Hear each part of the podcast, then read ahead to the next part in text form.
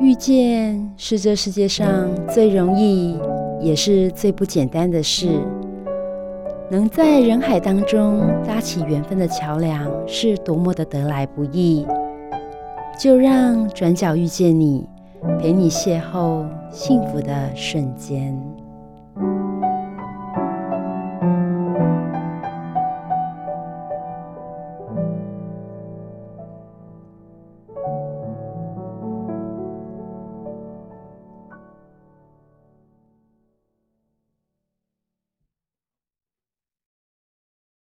各位汉声电台的听众朋友们，欢迎来到幸福小书签。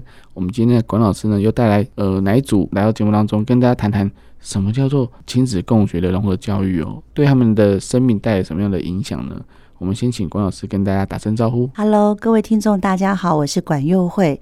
今天呢，我邀请我们融合亲子团体的一对母女档，嗯，美娟跟以晨是来跟我们分享他们在团体里面。所经历的种种的蜕变，嗯哼，以及他们现在的母女相处的那个感觉。好，嗯，那我们先请那个美娟跟大家打声招呼。各位听众，大家好，我是美娟，今天带着我的女儿以晨，那以晨跟大家打个招呼吧。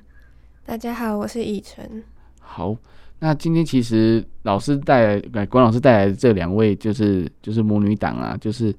诶，到底他们有什么样的故事呢？我们先问一下，就是问来老师说，以晨是什么时候来到这个教室的？呃，以晨一开始是幼稚园的时候来画画哦，然后呃一年级的时候跟着妈妈一起一起进到呃融合亲子团体里面，嗯，嗯，来学习如何认识彼此，嗯，认识自己。哦，所以也是隔了几年的时间嘛？时间不长，大概两年，一两年。嗯没有那么没有那么长，嗯哼，嗯，所以所以其实老师有觉得说，孩子有什么样的呃状况，或者说有什么样的一些气，就是感觉让你觉得说，哎，家里可能有一些，嗯、呃，可能父母亲的要求太多啦，或者是说什么一些小小的一些迹象，让你觉得说，哎，是不是要跟爸妈？谈一谈这样子。其实以晨前面有两个哥哥，哦、哥哥先进到画室里面学习创作。嗯、是。那透过创作，我看到孩子一些特质的发展，以及情绪的一些转变。嗯。我呃很想帮他们。嗯。可是有一些东西是必须透过原生家庭的力量，对，一起来共创改变的这条路。嗯哼。所以我一个人是有困难的。对。所以我一直想尽办法，如何邀约爸爸或妈妈。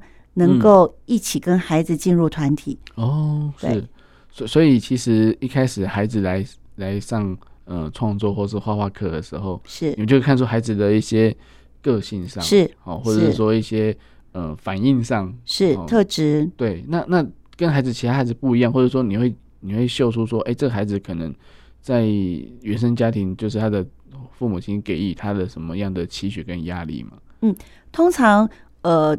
大概父母来报名，我就会有大概聊一下，知道父母的特质、价值观，好，他们对孩子的期许。对，那等我跟孩子相处之后，我会感受到，哇，这个可能会让父母失望哦。哦哦，父母的需求、做法、安排，对这个孩子而言是错误的方向，会让他过得更辛苦，不但帮不了他。反而会累积出一些情绪上面的障碍，嗯嗯，因为这个都在我的临床经验里面都发生过，所以我有很多的数据可以印证这样的一个结果，嗯哼，所以我就会开始有担心，嗯哼，那我当我了解孩子越多，我就想要试试看能不能够说服父母来了解孩子。显然的，就是说关老师的想法是我没有办法，呃，把孩子。就算说你来学创作、学画画，嗯，但是我没有让你考美术班哦。是，但是还家长能不能接受？你会担会不会担心说啊？家长因为这样子啊，我就不来了。呃，当然会担心。可是对我来讲，嗯，我一直就不希望我的环境是一个呃，让人家觉得是服务业，嗯，商业行为很旺盛的地方。嗯，我一直希望它是我一个理念的基础。对，所以我会比较愿意挑战。嗯哼，那。美娟是一个需要挑战的角色，因为她是国小老师。哇！那我们从小都对老师有很多的知识的观念，嗯，觉得中规中矩，嗯，然后有他们很多的定见，对，所以要去打破这些定见，以及挑战他们对自己的认知，嗯，我觉得那是一条蛮艰辛的路，没错。所以凭良心讲，我一开始是很害怕的。好，我们来问一下美娟哦，就是在你个人的一个。呃，成长过程，或是你的你所学习到的技能，就是你是个国小老师，你你带了那么多学生，这样子稳稳当当的升上国中毕业的，那呃，你是国小老师嘛？那你的孩子你怎么样？一样是从学校的那那那一套的那个教学方式来带你的孩子吗？从你个人的角度先来跟大家来讲一下，这样子。嗯，我想哈、除了。我是一个老师之外，其实我我自己的家庭其实也是一个很传统的家庭，嗯哼，所以我受传统教育长大，然后呢，再加上在呃学校这个环境里面，嗯哼，所以其实很多东西对我来讲应该是不加思索的，嗯，就是呃该是怎么样就是怎么样，对。那再加上我是三个孩子的妈，嗯哼，所以我很多东西有时间上的压迫性，哦，所以就变成说呃。能以最快的时间解决，嗯、那就照这个模式进行。嗯嗯，那在学校也是一样的状况。那在学校要管理，可能要经营一个班级，那时候三十几个学生，那当然是按部就班。嗯，老师说什么，你们就做什么。对，那用用我们用呃合作的方式，嗯，最快的把我们该做完的事情做完。嗯嗯，所以在这种情况之下，我会觉得这是呃理所当然的。对。从来也没有思索过有什么问题，有什么不对。嗯哼，对。那所以，呃，跟管老师的姻缘其实是还蛮蛮蛮特殊的。我没有想到会是这样子的一个姻缘。那其实一开始的时候，我我是住在管老师的大楼楼上。哦，嗯哼。那呃，老大出生的时候，其实我我在怀着。老大的时候，其实就是在散步的时候就发现了，哦，这里有一个画室。嗯、那时候心里就想说，我以后小孩长大了要来这里学画画。那那果不其然，真的就顺着这样子的一个步步骤，真的就按照我的规划就去了。对，但是去了之后呢，那我也。在我的教学生涯过程当中，碰到了几个爱画画的孩子，所以呢，我觉得他可能需要一些抒发的管道，所以我就介绍他去关老师的画室。是。那经过了几年之后，没想到，哎，我我的跟家长聊天的过程当中，发现，哇，哎，他除了去画画之外，他还参加了一个，呃，我我他他说的叫做共学团体。嗯哼。那我很好奇什么是共学团体，所以我就跟他询问了一下。哎，我很好奇，哎，原来。除了画画之外，还有这样的一个管道。对，那因为那时候我其实也大概教学已经呃十几年，将近二十年。嗯哼，所以自己觉得有一些东西需要去补充了，嗯哼，有遇到了瓶颈的感觉，所以我就觉得说，哎，听他讲的，觉得说，哎，有一些方式是跟我们学校有一些不同的带孩子的方法，那我觉得很好奇，所以我就觉得说，好，那我有兴趣，我想去试试看。嗯哼，那那时候因为。呃，以晨最小嘛，嗯，所以我想去学，那我就拜托他，我跟他讲说，你可不可以跟妈妈一起去上课？嗯哼，啊，所以那时候因为这样的因缘，所以呢，跟以晨商量，那其实他大概也还搞不清楚是什么状况，他就被被被勉强了一起去上课了。嗯，对，那所以从他一年级那就上到现在都已经大一了，嗯，啊，时间相当的长。那除了这个之外，后来。一开始老呃，我的老大啊，老还有老二，到他们国中跟高中的那个阶段，也一起拉进来一起学习。哦，那一直到他们嗯、呃，老大因为在台北念书，所以他念大学之后他就暂时离开。嗯，那老二因为学校比较近，所以他在呃桃园，所以他一直到现在跟琪琪是同一个年级。嗯，但是他还是继续上课。嗯嗯嗯嗯嗯嗯。哇，所以其实这段路也走得蛮蛮蛮辛苦，也蛮有趣味的哦。嗯、所以，我问一下美娟老师啊，我就直接这样称呼美娟老师好，嗯、就是说，就是你你怎么会去觉得说，哎、欸，老师的关老师的这个想法理念很好，让你继续下去呢？嗯、你你有观察吗？你有去嗯、呃、分析吗？你有去了解吗？嗯、因为因为我觉得以老师的想法，一定是哦，就是一定要有一些过程评估，嗯，哦，那真的有好吗？好在哪里？哦，会、嗯、一定有这样子的一些一些过程，你可以分享一下吗？呃，应该这样说，我们我进来的时候，其实我抱持的一些想法，我只是在学一些。嗯呃，我我我是为学生而来的，嗯、我想要学一些方法，我想要学一些技巧，嗯、然后呢，呃，可以让我的代办的过程更顺利。嗯、那可是没想到一进来之后，慢慢我发现，哎，很多东西其实是跟我们的传统的一些想法其实是互相冲突的。嗯嗯嗯。那甚至就是说，呃，我我举一个例子，就是说，呃，一开始的时候。我我在学校教小孩的，就是说，哎，同学之间要互相帮助。对。那有些孩子，他譬如说，他没有带了橡皮擦，他没有带了画画的用具。嗯。那嗯，那很多同学就会很热心的帮助他，就是我借你，我借你。对。那我这个是我们在学校很乐见其成的事情。嗯嗯嗯。可是呢，在管老师的团体里面，我发现，嗯，管老师并不是很赞同这样子的的做法。嗯哼。那一开始我很纳闷。嗯。我可是后来。我慢慢慢慢一直上，我纳闷了之后，我我会觉得说，嗯，到底是怎么回事？嗯、那经过慢慢慢慢的一个步骤一步步骤的了解之后，我才发现原来。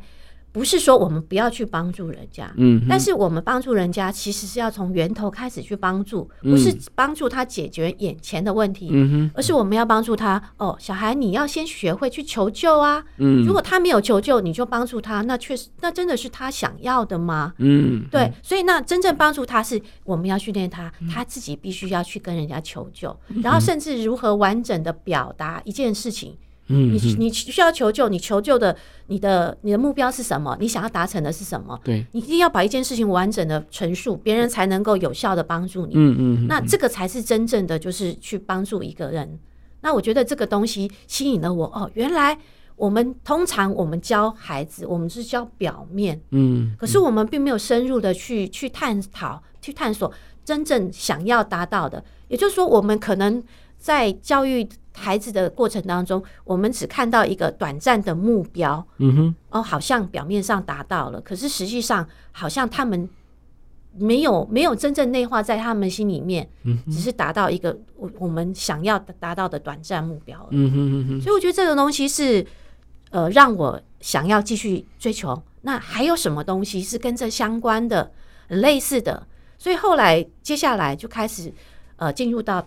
探讨自己的内心，嗯哼，那我觉得这个东西是我我很我很我很不能碰触的部分。为什么？对，因为这个东西是呃，人必须要很，在我的在我的认知里啦，人必须要是很坚强的。嗯，那可能很坚强的那个部分，我我们不知道怎么样让自己更坚强，所以很多时候我们都是呃，帮自己树立了很多的围墙。对。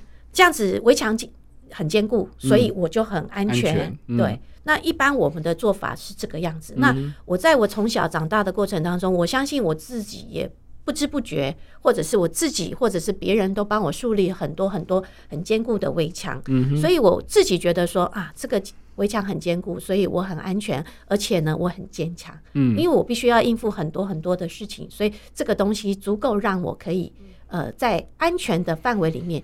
应付所有的事情，嗯、可是后来在课程的探索过程当中，我才发现原来这个不是坚强，这是一种怎么讲武装？武装对对，那是一种武装。嗯、那这个武装，呃，要去应付所有的东西，呃，可能短暂时间之内是可以的，嗯、但是以长久来讲，可能真的是内在是空虚的，嗯、是虚是有点虚耗的。对，所以你内在其实是很很担心的。然后，可是你却不知道到底怎么了。嗯，可是我明明很好啊，我在学校应付的很好啊。嗯，我在家长面前我是好老师啊。嗯，我在学生面前我是好，我是好老师。然后呢，在家里我也是很尽尽责的好妈妈。嗯，可是我为什么会有那种空虚的感觉呢？对对对，所以透过课程，我才去慢慢的探索。哦，原来那个东西是呃，必须要去往内在去探索。嗯哼。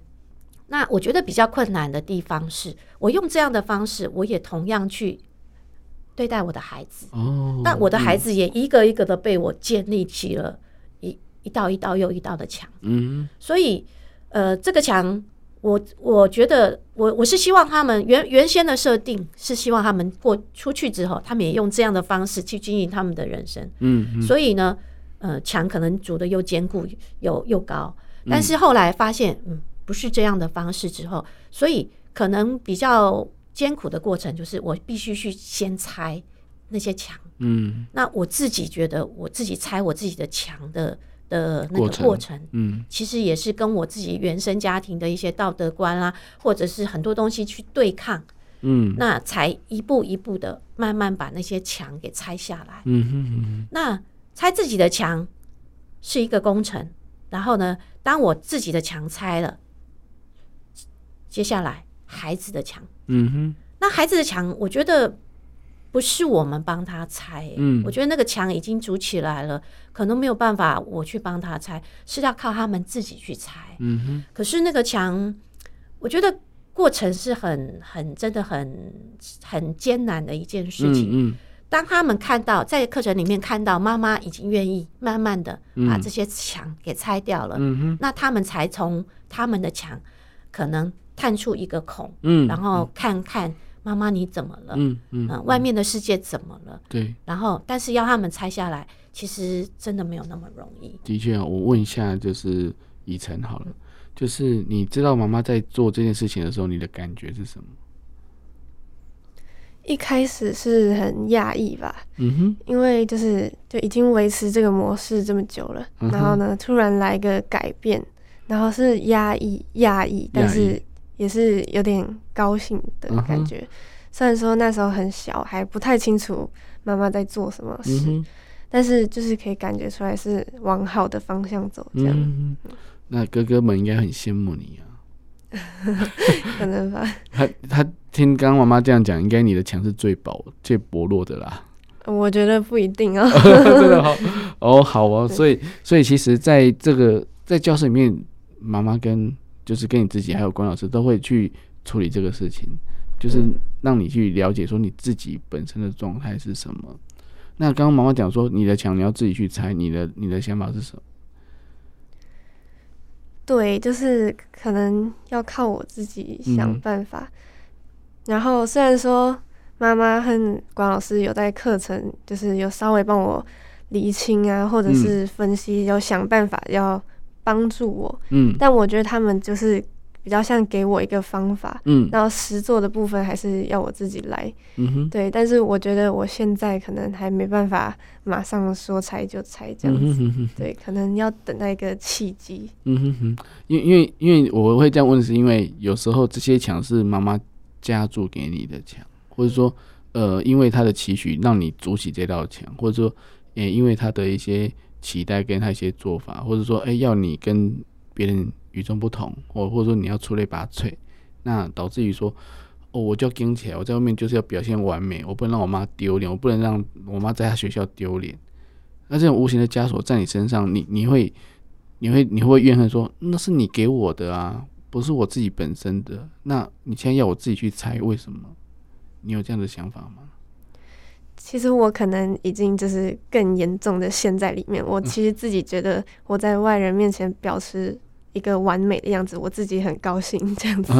对，所以就是我没有想到会去怨恨父母这一块。嗯，没错。那那关老师应该有跟你讲说，其实你要表达你自己，不一定要筑墙啊。你应该可以让你自己做得更好，或是说更自然、更轻松，而不是因为你要你要刻意的撑起来，然后才会显出显示显露出你自己的样子。你自己你可以更忠实、更自然的显露你的样子，别人还是会肯定你。这才是关老师要你的目的。嗯，Simon，其实难就难在当孩子已经内化认知，觉得自己在别人面前表现。是一个好孩子，嗯，很得体的孩子，这件事是很享受的时候，嗯，我们要做那个跟他逆向操作的人。对，我们要如何让他知道，其实那个是很辛苦的。嗯哼，嗯哼，因为那样的一个维持，你必须要耗损多少的能量？对，而且你不能够停止。嗯，可是人总有疲累的时候，人看到自己一直呈现在一个完美的要求。不能停止，其实是是很痛苦的。嗯、那可是当下他很享受，嗯，他喜欢被赞美，对，然后更喜欢呃人家赞给赞美给妈妈听，嗯哼哼哼，然后他会更有存在感，对，所以那个时候要进行这样的一个拆解动作，其实对老师而言，其实真的不容易，嗯，没错。那所以我就必须要从另外一个角度跟他切入，嗯哼，跟他谈呃感受，谈心情，嗯哼，谈困惑，谈。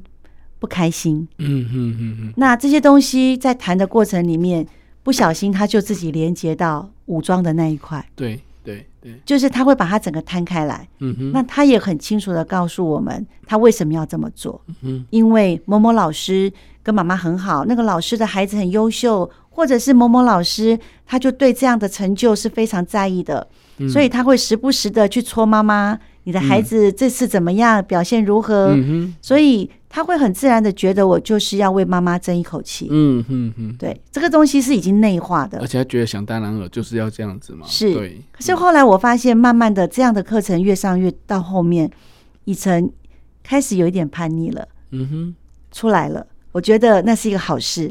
嗯，我我不会把它当做叛逆啊，我觉得说他是他有自己表达自己想法的，刚开始他会自己不自在，嗯、因为他会不确定性，嗯哼，这是过程啦，难免的，嗯嗯。可是我们让他在课程里面很清楚的看到，去比较自己去感受，呃，做与不做，嗯，伪装自己表现的是得体的，嗯，你觉得那个不是伪装，那是很自然的，对。可是相对的，你要付出的代价，嗯，以及你得到的呃回馈，嗯，那个彼此之间的那个损益，你觉得值得与不值得？嗯，然后慢慢的，因为他那时候感受不到自己其实是有情绪的，嗯，他其实是有压抑的。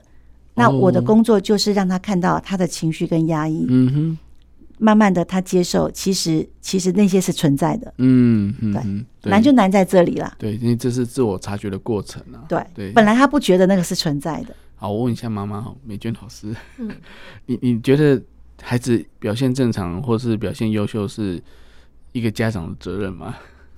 就是就是说孩子就是要让你就是。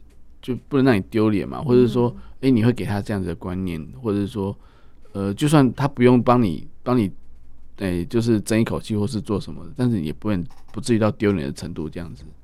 我我觉得这个东西在我上课之前，这是理所当然不用谈，嗯，对。嗯但是我在上课之后，其实我有一段蛮长的时间，其实我还陷在那里面。嗯，那我我我自己给自己的解读就是：好，那我不要求功课了。嗯，好，我上课了，我知道了，不能要求功课。但是现在我开始揪的是什么行为？嗯哼，对，我就会开始揪行为。那有些行为你不能做。嗯，啊，因为这个是我的高道德标准使然。对。那所以呃。在修正的过程当中，在修正的这条道路上，其实，呃，我我自己很辛苦，可是更辛苦的是我的孩子，因为他们在这个团体，在这个环境，在我我的工作环境里面，那他们都是跟着我，所以每一个都至少都跟了六年，嗯，所以在这个环境里面，他们都或多或少，呃，接收了很多很多的，就是呃，在学校这个环境里面的框架，嗯哼，那这个框架。呃，有些是我给他们的，但是呢，呃，不能否认，其实还有很多是来自于外在环境的。嗯哼，那这个东西，你说我要去帮他们阻挡掉这些东西，恐怕也有也有一定相当的困难。对，那我觉得我最后我走到某一个程度之后，我觉得我能做到的事情就是，我开始带着他们，我觉得我我要去对抗这个东西。嗯哼，我要告诉他们，妈妈没有那么在乎。嗯哼，对。那有些团体有在这个团体里面很多的规定，很多的制度，其实有它的不合理性。嗯嗯，对。然后甚至呃，对抗之外，其实也让他们理解，那为什么他为什么要这样告诉我们？嗯哼。当有人去告诉你这件事情，告诉你你这样不好哦，你这样子不对哦，那他们的用意到底是什么？嗯哼。所以让他们去理解对方，其实他们在说这些话的时候，只是希望别人都跟他们一样，他们只是在寻求一个安全感。嗯哼嗯哼嗯，对。所以让他们去理解到这一块的时候，我觉得他们可能就会比较容易释怀。原来，呃，他们会这样子，有他们的原因在。嗯哼。那这样子的状况可能会怎么讲？有助于他们去去理解。当然不可能这样子就能够把这件事情就化解掉。对，但是至少这是一个方向，嗯、一个管道。嗯嗯嗯，对。所以，所以其实就是老师在呃关老师的的课程里面有做了很多的改变哦，调整。嗯、那调整当然是因为我们我们以往的求学过程中所赋予的或是一些呃框架啊，这个框架就是这很很很难去。一时去打破它了，那当然，我我们也知道说，很多人在在嗯、呃，在西方那边在推一些就是所谓的翻转教育嘛，就是你让鱼去爬树，他当然就觉得他自己是白痴笨蛋，没办法做得到的事情。但是我们的教育现场到底就是家长的期许，我觉得还是在，嗯，所以你你这样的话变成你有你有你要调整自己，变成有点双套标准，就是我在教学现场，就是我你在工作的时候，在学校。你对孩子的要求应该还是要一板一眼，就是照你的 schedule SOP 去走。但是回到家里之后，你要去调整心态，就是因为我现在是个妈妈哦，我是一个家长，我我的孩子是我要陪伴他们一起走。这种过程你是怎么样让让自己处之泰然？这样？其实我觉得走到现在，我还在调整当中，但是我觉得现在。对我来讲，其实这两个并不违和。嗯哼，因为我现在在我的教学现场，我也努力做一个不是一板一眼的老师。嗯哼，对，我比较努力。其实有些有些老师或同事们直接笑我说：“你就是个妈妈啊。”就是在在教学现场，我已经不再去做那样子一板一眼去要求他们的。嗯哼，那跟他们讲的事情就是说，哎，一样把我的在管老师这里学到的。嗯哼，其实，在家里跟在学校，我其实都是用同一套的方式去进行，告诉他们，你你会这样子，你会造成什么后果？嗯哼，不是去处罚，处罚我，我现在发觉，其实处罚很多时候其实并没有太大的用处。对对，你只要告诉他，你这样做你会有什么样后果？那你现在你现在觉得很难受，那难受的原因，一开始的时候你做了什么？嗯嗯，所以让他们知道这样因果关系之后，我发现其实。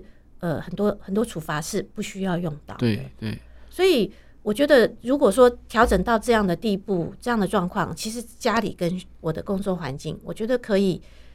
呃，我希望他们可以达到比较一致的一个状态，嗯、我才不至于会会变成有点错乱的那种情状态出现。对对，我希望你的你的学生也是幸福的啦。嗯、对，因为因为他们所得到的，不管是低年级或中年级，他们经历，因为一次要带两年嘛。对对。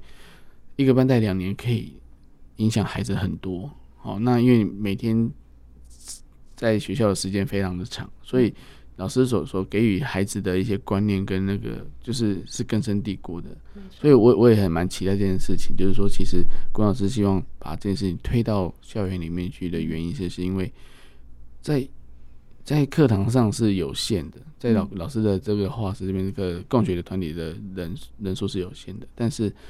学校的话，就是比较比较多一点点的，就是很像放射状的方式去去散播。所以我我想了解，就是说，诶、欸，在自己的部分呢、啊，就是除了刚刚您有提到，就是诶、欸，你希望能够做到一致。那在家庭里面呢，就是跟自己的另一半的部分，是不是也是有不同样的一个改变呢？啊，当然，因为其实我我进到画室。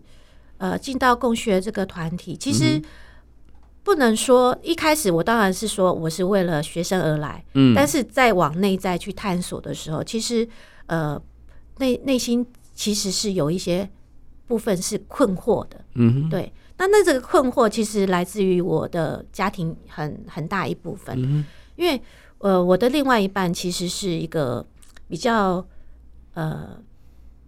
学者型的人吧，嗯哼，嗯哼，啊，他是他是比较专心做，他一次只能做一件事情，嗯哼，然后做了这件事情之后，他可能就比较没有办法去呃呃分心做其他的事情，嗯哼，那再加上呃呃传统的观念嘛，就是会读书啊，嗯，所以会读书就一直一路栽培，就只要读书，那其他事情他都不必处理，不必管，嗯嗯，所以呢，他他对家里的这些事情，他的他的状态是比较陌生的，嗯哼，那。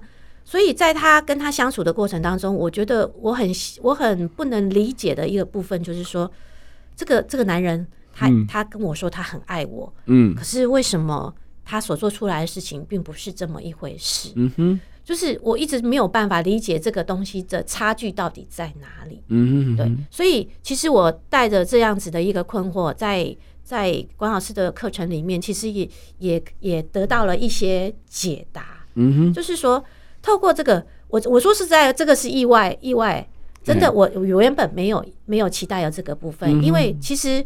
呃，在管老师的课程里面，我们会谈到很多特殊的孩子。对，那这些特殊的孩子，他们有一些怎样的特质？嗯，那他们处理事情的方式会是怎么样子的？嗯、那可是，在我们嗯、呃，应该说受教育的过程当中，虽然我是特教组出身的，嗯，可是我们大概也只知道说，哦，哪些孩子他们有一个基本的一个特质在，嗯，可是没有办法把它。放在现实生活里面，嗯、哦，真真的就是那样子，对，所以我没有办法配合到。嗯、那在管老师的课程里面，有很多这样的孩子，嗯，那从他们这些孩子的身上，那我我察觉到，哇，原来哦，原来真的是这么一回事，嗯，书本上面说的，真的就在我呈我我面前呈现了，对，对，然后更深入了他们思考的模式。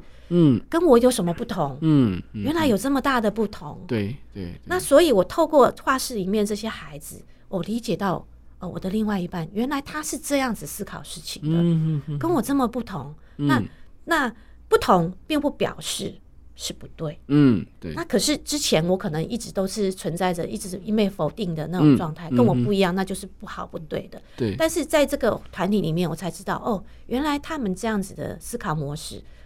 嗯、呃，有它的存在必要。嗯哼，然后我我们真的尊重。嗯哼，那还有就是，呃，越来越多的思考模模式存在之后，我才知道哦，原来我只有这一个思考模式。嗯，其他的人有这么多种，不同的人有不同的。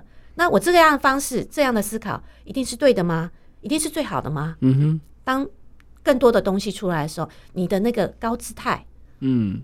你原本为了你的职业，为了你的家庭，你你摆出来的那个很很坚固的墙，嗯，那自然而然那个高姿态就会慢慢下来，嗯嗯嗯，就是你知道原来这么多人跟你是不一样的，对对对对，哇，那这段真的是很精彩哦。哎、欸，老师要不要那个关老师要不要分享一下？就是呃，其实美军老师来的时候，你你一开始是不是有点提心吊胆？对，不知道能不能够对。对，因为因为因为在你你的想法在中，哎、欸，其实孩子有这种状况，其实家里应该是蛮蛮蛮蛮蛮严重的，或者说已经框架是很固定的，对，坚固的，对，嗯，那你怎么样去冒险做这个事情？因为要拆墙不容易，嗯，那我更清楚知道墙绝对不是由我来拆，嗯哼，我要说服当事人自己拆掉自己的墙，对。那是多么艰困的事情，没错，因为那是他们捍卫自己主权、嗯、自尊、面子、对存在感的一个很重要的防备。没错，那那个东西不见了怎么办？嗯哼，那我就从这个地方切入，我帮他找到，在还没有拆墙之前，先找到。就是存在感，嗯，先找到另外一个他不知道的自己。哦，对，刚才美娟有提到了，他原本只有一种思维，嗯，他只有一个面向，对。可是当我透过课程不断的去开发，让他看到原来他的可变性非常大，嗯嗯，原来他本来就有酝酿了很多的矿物，对，只是他不知道，他只去挖同一个区块，对对，他有好多区块可以挖，嗯嗯，所以我就这么多年一路看到美娟不断的找。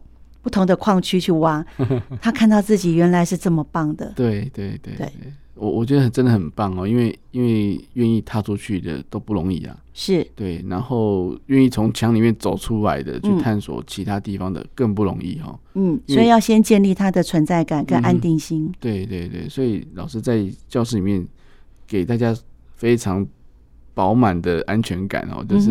你你可以你可以裸露出来没关系，没有人会伤害你。是对，你可以这时候尽情的去探索你想要探索的部分。是，欸、我想问一下关老师哦，就是在你的理念的推动当中，有没有一些挫折，或者说不如你预期的状况，或者是说，哎、欸，刚刚因为美娟老师她自己也是老师，他们有有没有一些他也没办法掌控的状况，或者孩子有什么一些特别的状况可以？诶，稍微跟听众朋友讲一下呢。嗯，就以美娟跟以晨的互动关系里面，嗯、其实刚才孩子也有提到，他有一些的想法，就是很简单，觉得没有那么多的复杂性。嗯，那可是很奇怪的是，妈妈每当跟孩子做沟通、互动、交流的时候，孩子的回应都很冷淡，嗯哼，然后甚至没有太多的语言。哦，就妈妈也呃自己修炼的过程里面，她很明白的知道那个东西是有问题的，嗯嗯嗯，不是那么表面上的平静跟无波浪的，嗯哼，所以呃妈妈发现她需要做的功课更多，嗯，可是因为孩子始终都没有给予她要的回应，所以根本不知道怎么帮他，嗯哼哼哼哼。后来我就发现，我必须要让以晨先了解。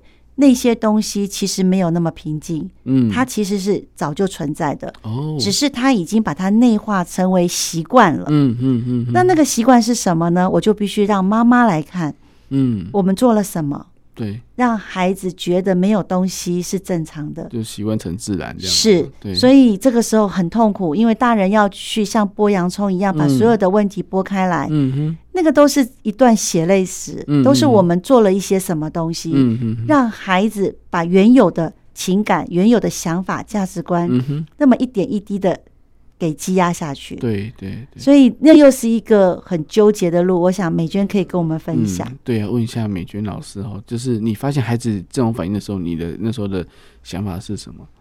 其实很有趣，我觉得我我现在回回溯到那时候，我们面临这个时候这个状况的时候，嗯、我们做过很多个猜测。我我记得关老师还曾经跟我讲过说，说会不会是因为他小的时候住在外婆家，嗯哼，那那因因此因此，然后呢，可能养成了他就是比较很多东西是往往内，然后不愿意往外说的那种、嗯、那个的状况。其实。嗯、呃，我也不能否认，也有可能有这些原因，但是我觉得最大的原因可能还是来自于我自己。嗯哼，因为在他们小的时候，我需要快速的的要求达到，快速达到每一件事情都要到位，嗯、所以呃，不允许孩子有太多的说话时时间机会。哦，是，嗯、所以呃，没有时间听他们陈述什么。嗯嗯嗯。那我们今天要上学，就赶快吃完早餐上学了。然后呢，放学之后赶快写完功课，我们回家。嗯嗯。所以每一件事情都是在按部就班的一个过程当中，呃，迅速的到位。所以，所以嗯，他们很多东西就是有什么想说的都没了，被压住了。他们比较习惯接受命令了，对，然后比较不会有自己的想法的表达机会。对，因为表达可能也没办法，这个就要照走。对对对对对。所以他们很很，我们很多同事都会开玩笑，我们老师在学校都把耐心给了学生，所以回家之后对 对自己的孩子其实真的是没有耐心。可是我说实在话，确实在那段时间也确实是这种状态。嗯嗯对。所以在面临他那样的状态的时候，其实呃蛮明显的。那一开始我真的会以为哦，是不是叛逆期到了？哦，是。对。但是在往下探索的时候，其实会发现，其实这是他的本质。嗯哼，他有些本质是比较内敛的，然后比较、嗯、呃需要思时间去思考的。嗯哼，那因为我个性又比较急，嗯，所以呃我常常在他还没有呃还没有思考完，我就急着打断他，或者是直接给他答案，嗯，或者是帮他回答了。嗯，我常常做这样的事情。嗯，所以到后来他就自然而然可能不必思考了。对。我的感觉也帮我，我我我的感觉妈妈也都帮我说了，嗯，所以这么长久以来的时间养成了他的习惯，他的他的感受性不见了，嗯嗯，对，所以我做的调整大概就是说，当我察觉到这一块之后，那当然也是透过管老师的厘清，我才知道哦，原来是这样子。那。那我能做的事情就是我放慢脚步，嗯哼，我开始等，嗯，对，嗯哼，多长的时间都等。所以让让孩子再重新的建立起，就是表达自我的自信心，是，然后不会说一讲出来就被否定，嗯。的那种，诶预期心态被受伤的感觉，对，那种那种时间大概多久？应该至少在他呃国中到高中这个阶段，嗯哼，时间延续蛮长，甚至到现在，其实也还是有些东西他会选择呃。不说对，嗯、但是我觉得这个还是在持续的的改变当中啦。嗯、的确是因为，因为有时候已经是已经是根深蒂固的那种感受，嗯、就是说，因为我我不说不代表我没有我没有想法，但是我不想说，嗯、或者说我我不知道怎么表达，因为以前没有练习。那、嗯、或者是说，诶、哎，孩子在现在心里在想的就是，嗯，我不知道我讲出来对不对，嗯，哦，或者说我讲出来能不能达到你们的要求，或者是说了也没有用。对，那、嗯、那可能我们在给予他再再多的保证跟安全感，他也不一定认同说，哎。这就是所谓的安全感，嗯，因为他小时候已经被冲击过很多次，对，嗯，哦，那我们都知道说，呃，一头牛小牛，你把它拴在一个绳子上面，就算那个绳子很绳子很很细很小，等到他长大之后，他还是不会脱离那个绳子，嗯，因为他知道他小时候脱离不了，他现在也脱离不了，嗯、那那当然需要时间了，哦，那我我相信妈妈给予他的爱，应该是可以慢慢的去融化这件事情。那只不过说，孩子也是要有自己尝试的一个机会哦。就是说，诶、如果妈妈真的愿意，那你也可以尝试看看，不要一次给他太大的冲击，我慢慢的给。就是你拆墙不是从下面拆，我们从上面慢慢拆，让就跟木木木桶理论一样啊。你你你里面有总有一片板子最低的时候，水就是装到那里而已。那你就慢慢往下踩，就是不是说要试探妈妈的底线在哪里，而是说现在。大家希望能够解决这个问题，让你可以把自己的心打开。这样子的话，我相信妈妈会愿意接受你的改变。对，所以龚老师有看到这一块吗？就是说，孩子，你一直鼓励的孩子，希望能够让他们可以继续的探索自己。嗯，呃，从以前的过往经验，我刚才脑子里面回忆起有一幕是让我很震撼的是那一天。呃，那个时候我印象如果没有记错的话，是他国中三年级准备要升高中的时候，嗯哼，真的美娟等一直在等，嗯，他终于在那个时候比较愿意说，嗯，可是呢，你知道那个说是每一堂课都在哭，他只要一开口，悲从中来的那个感觉，嗯嗯，他就忍不住的眼泪就一直掉，嗯哼，可是我很清楚的知道那是一个好的开端，对对，因为所有的东西。呃，你说他委屈也好呢，嗯，或者是莫名的自己莫名的感动也好，终于他看到了，对，会哭表示有感觉到东西，嗯嗯，之前的他是木讷的，对，是没有言语的，对，是可以呆呆在站在上面一个小时，一句话都不说的，你相信吗？我们等待过他这么长的时间，哦，他可以一个小时站在台上，嗯哼，说不出话来。我可以问一下，当时候的想法是什么？你还记得吗？就是想要说什么，但是也不知道可以说什么，这样子、嗯、找不到东西。对，哦、对，那段时间就是刚才美娟前面说的，她发现原来我的快速的解决问题的方式的效率感，嗯、造就了孩子大脑里面始终没有储存东西。嗯哼，所以当有人在问话的时候，他很努力的去找。他竟然看不到任何东西可以回应，对，没有储存任何的东西可以应付别人现在问我的话。嗯、其实孩子是焦虑的，嗯，可是因为他连焦虑都不知道那是什么，对，对所以他只能木讷的站在上面，拿着麦克风，嗯，就是不知道该干嘛，而且而且还还觉得说这种状况还就是很难自处了，是对，然后大家都盯着他，然后是。对我我我能够理解这种状况，那是。那那我觉得妈妈的时候应该感受应该更更深刻哦，更难过，应该各种情绪都有吧。对。哦，那个时候真的，我们大家都很替他担心，嗯，因为呃，这不是一个很正常的现象，对对。所以慢慢的，我们就开始理解妈妈怎么了，嗯、孩子怎么了。嗯嗯嗯嗯、那你看，我们一直陪陪陪到刚才讲国中要跨越高中的时候，嗯、其实那个那那个那一次的大哭，我觉得。很感动，嗯嗯嗯嗯，因为我知道好的开始，对，接下来孩子终于知道什么叫感觉了，嗯嗯，因为你有感觉，你才有语言嘛，对，否则我要说什么呢？对，好开心哦！原来他在前面这六七年、八年都在储备，嗯，他在听别人的故事，嗯，试着从别人的感受里面去找寻自己有吗？对，那个也是我的想法嘛，这也是一种探索了，对，嗯嗯，对，我们常常讲说，其实，在心灵的探索上，很多孩子。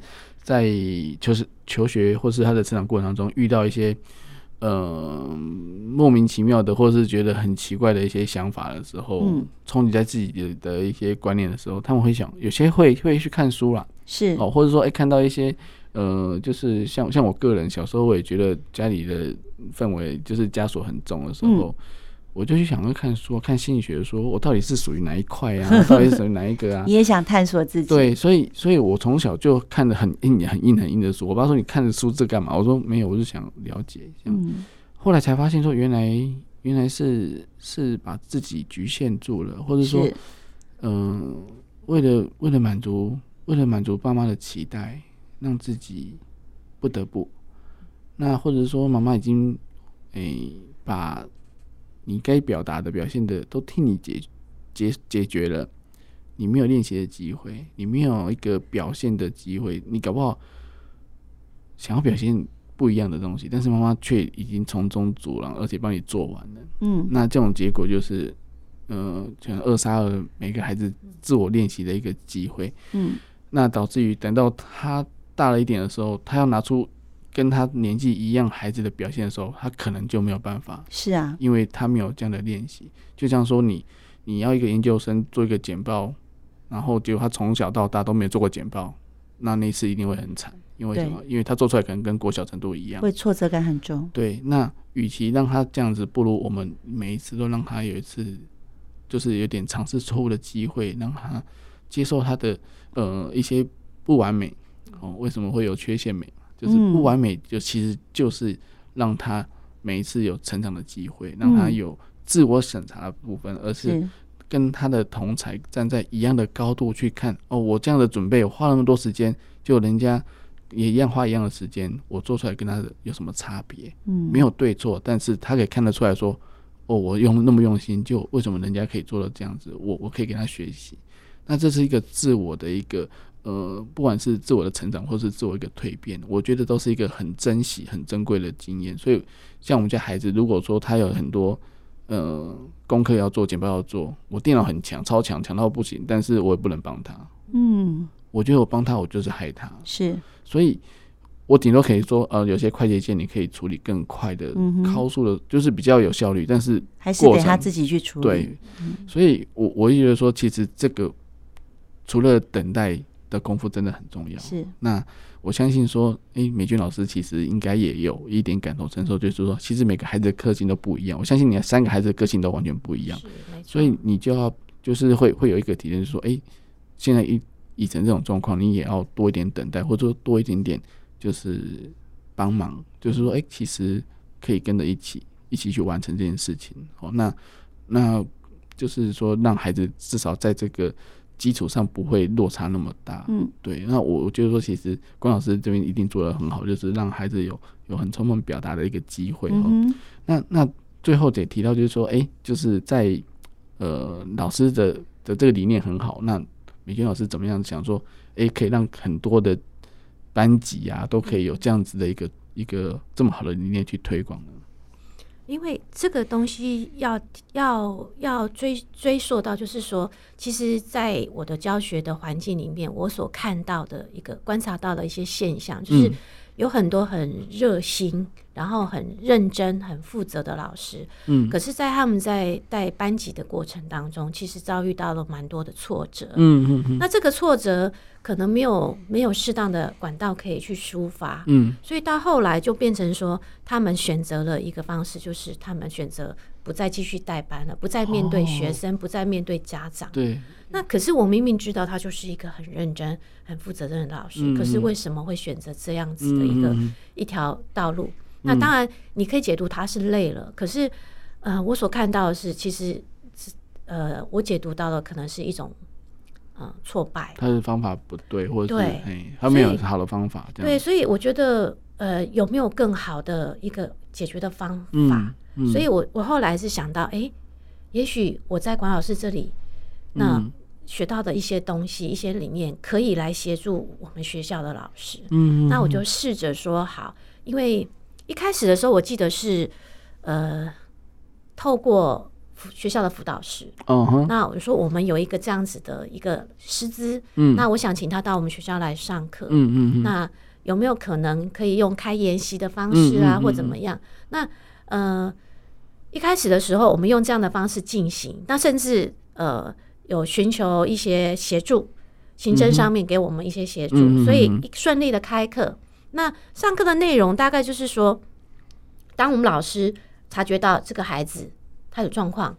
那有什么样子的方式？嗯哼，啊，了先理解他这个孩子到底怎么了？对对，那个很重要，你必须要先理解他，你才有对策。对，那所以后来从这个地方，我们介绍了很多特殊的孩子，因为我们现在在学校面临这种孩子非常非常的多。对，那老师在面临这一块其实是很无力的，对，很苦无对策的。嗯嗯，那如果再加上老呃家长，嗯他们的要求，嗯然后跟老师所观察到的可能。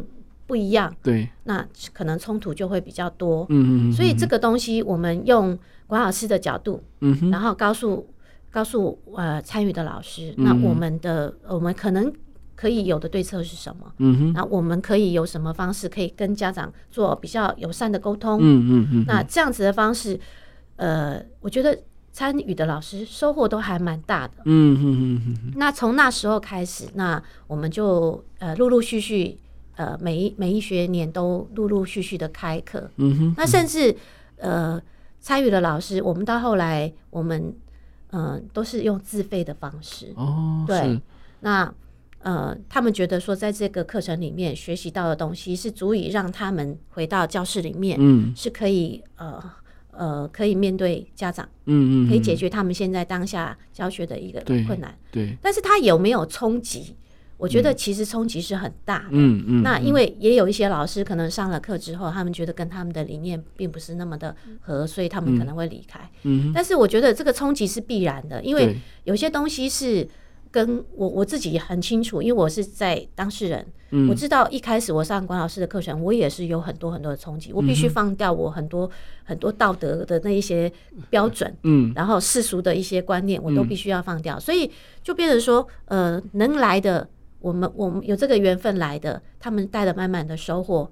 嗯、那但是呃，我希望是说可以帮助更多的人。嗯嗯。对，嗯、那能够让老师跟学生，嗯，老师一旦了解了学生，他就不为难孩子了。嗯、对。那孩子不为难了，那父母这这个地方，其实你就会比较好沟通。嗯、对。那师生之间相处的一种模式，变成是、嗯、呃。我我们想要往更好的方向去走，嗯，那家长接收到，呃，老师是为了我的孩子好，嗯，所以他们也会放下掉很多他们既有的一些定见，嗯嗯，所以我觉得这样的方式是对，呃，我们老师有很大很大的帮助，嗯嗯嗯，所以我我就觉得这个东西是可以一直持续下去。对呀，真的很棒，因为因为刚好美娟老师是在小学阶段，这是刚好这是在塑造一个特质的一个最好的黄金时间。对，但是如果说到国高中，可能压力大的话，可老师可能很难挡得住。因为我有去过高中，哎，我 我也有高中请我去，嗯、我带了两学期，嗯哼，然后真的是失望而归，因为家长的压力太大了。主主要老师他们都常问我一件事：老师，你讲这么多这么好的事情，可是我的学生不写作业怎么办？嗯，嗯我现在最大的困扰是，他们完全不理会我。那你对我的话完全不听。你要问他说，为什么学生要写作业啊？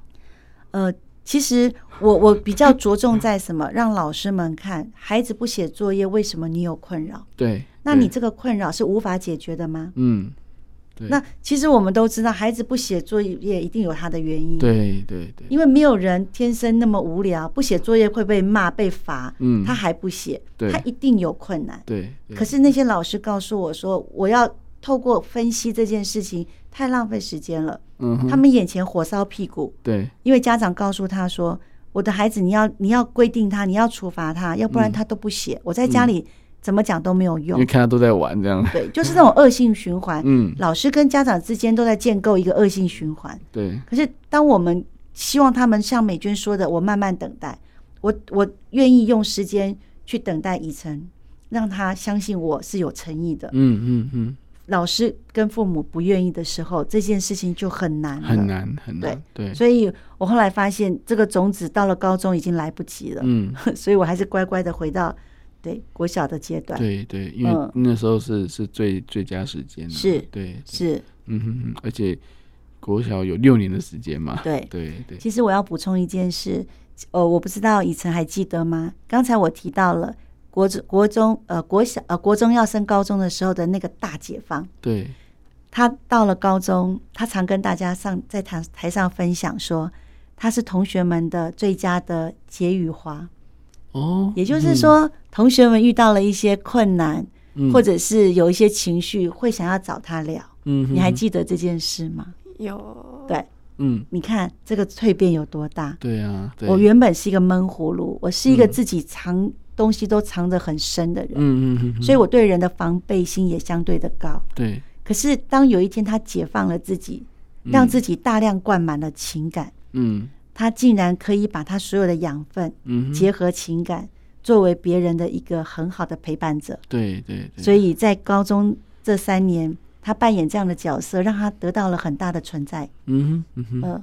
所以以前可以分享一下吗？就是，呃，把自己，就是把自己的心开打开来，接受别人的情绪，然后给予陪伴这件事情，对你来讲。呃，有什么样的一些成就感，或者是说一些你感受到什么样的帮助？嗯，其实我觉得别人会愿意跟我讲，一方面也是因为我的个性就是不会不会太张扬，就是别人告诉我可以很安心，因为我不会讲出去。嗯哼。然后另外一方面就是因为我在课程里面学到的东西，就是会让我可以很轻，就是轻松的去同理其他人。嗯哼。然后，所以就是当别人在跟我讲的时候，他们觉得我不会去马上就评断他们，嗯，然后对我反而就是会设身处地为他着想，嗯哼，然后甚至是说帮他去理清他为什么会这样子，嗯哼，对，所以他们在做我的工作，哎呀，真的 是不是很棒？很棒，就是一个种子嘛，对。对，嗯哼，所以所以以晨，你这样子人际关系应该不错吧？还。还行，还行 哦，这现在可以讲还行，就是应该是很好哈。对，因为因为妈妈一开始哎、欸，其实有讲到说，其实还小时候，孩子如果小时候个性是内敛的，其实就要小心了。对，呃，Simon 有没有一点点时间可以让以晨跟我们分享一下，刚才为什么他悲从中来？对，刚刚其实什么点打到了他？我很好奇，你好奇吗？我很好奇，但是我不好，我不敢问。这个在我们课程里面是都可以谈论的。哦，我先跟听众朋友讲一下，因为刚刚在分享当中，以晨落泪了哈。那他是他没有哭出声音呢，他是还是有点压抑吼。但是，但是我我我我还是想了解，就是说，哎、欸，到底什么什么情况下让你？想到的心就是生命上的一个改变，这样子。嗯，因为刚才是讲到，就是我很小的时候上台的时候，几乎是讲不出话的。嗯嗯，对。然后我只能用哭的方式去，就是表现我的情绪之类的。嗯哼，对。然后，其实我觉得，我可能到现在还是很多时候没办法用言语去表达。嗯哼，对，所以就觉得有点。你是说你还是有感受到现在的自己依然还有那种困境？对，只是你现在比较有一些方法去疏解自己，然后让自己明白、同理自己。可是不代表那个东西不见了。其实它就像是一个魔咒，一个魔子已经扣住在你的生命里面。对，它随时都有可能被触碰到。对，OK，嗯哼，嗯，所以，所以你你。就是说，可能你那他们很厉害耶。我我问他问题，他还会回答，因为他还敢回答。就是我意思是说，他不会抗拒说，你不要问我问题，就问。不会啦，我们孩子。对对对对，就是说，其实其实因为会有这样子的顾虑的孩子，所以 Simon 会担心，不好意思问。对，对，因为怕说，呃，你你问问题，我没办法回答你，然后也会触碰到之前的那一块，所以。嗯，我觉得说，其实你你在改变当中，你不用担心这件事情，对，因为因为可能你你在认为觉得你做不到，其实你已经做得很好，我们看起来是做得很好。那那或许你有一些一些软弱部分凸显出来没有关系，因为因为这是大家可以可以理解你的。我知道它存在，对，那是一件很重要的事。对对对，嗯，哎呀，那还没有，嗯。就是很单纯，这个点打到了你，嗯哼，哼，OK。会跟妈妈聊这个部分吗？不会，OK。所以都是默默放在心里面。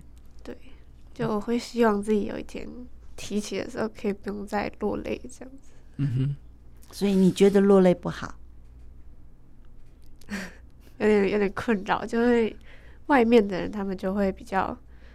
会被吓到。对，说你怎么了？我是不是说错什么话了？我不是哪里得罪你了？你担心给人家造成一些困扰。对，然后或者是说他们可能就会像那个 Simon 刚才可能就会打住了，就是不敢问下去，被吓到。对，嗯嗯嗯。但其实就是很对于我来说，你还是有所顾忌。嗯，但他对他来讲，连落泪都要考虑到别人的处境跟立场。对对，但对他来讲，他他其实可以继续讲啊，对不对？对他可以继续，他可以，他现在可以侃侃而谈，只是、啊、只是外表中看起来让人家觉得，哦，他是不是发生什么事？是，那这刚好，这个就是触碰到他一个点，是，对对是。但是我觉得这是一个很好的开始。嗯、那那或许呃，过过了一段时间，你可以把它就是慢慢的把它淡化掉，你不用那么在意它，或者是说你可以。哎、欸，变成是一种自己表达情绪的一种方式，因为哭本来对啊，不是弱者，就是一个抒发嘛，对，对一种方式而已，对对对，对，所以呃，我觉得今天也蛮有温度的啦。那那那觉得说，其实，在关老师的课堂里面就是这样的温暖。那我们希望也可以带给听众朋友，就是说，其实嗯、呃，家长真的要要要降下一些身段哈，然后站在。孩子的旁边去理解孩子现在面临的是什么，你们两个眼睛看到的东西是要一样的，嗯，这样的话孩子才会觉得说，哎、欸，你是跟他同一阵线，是有同理的哈。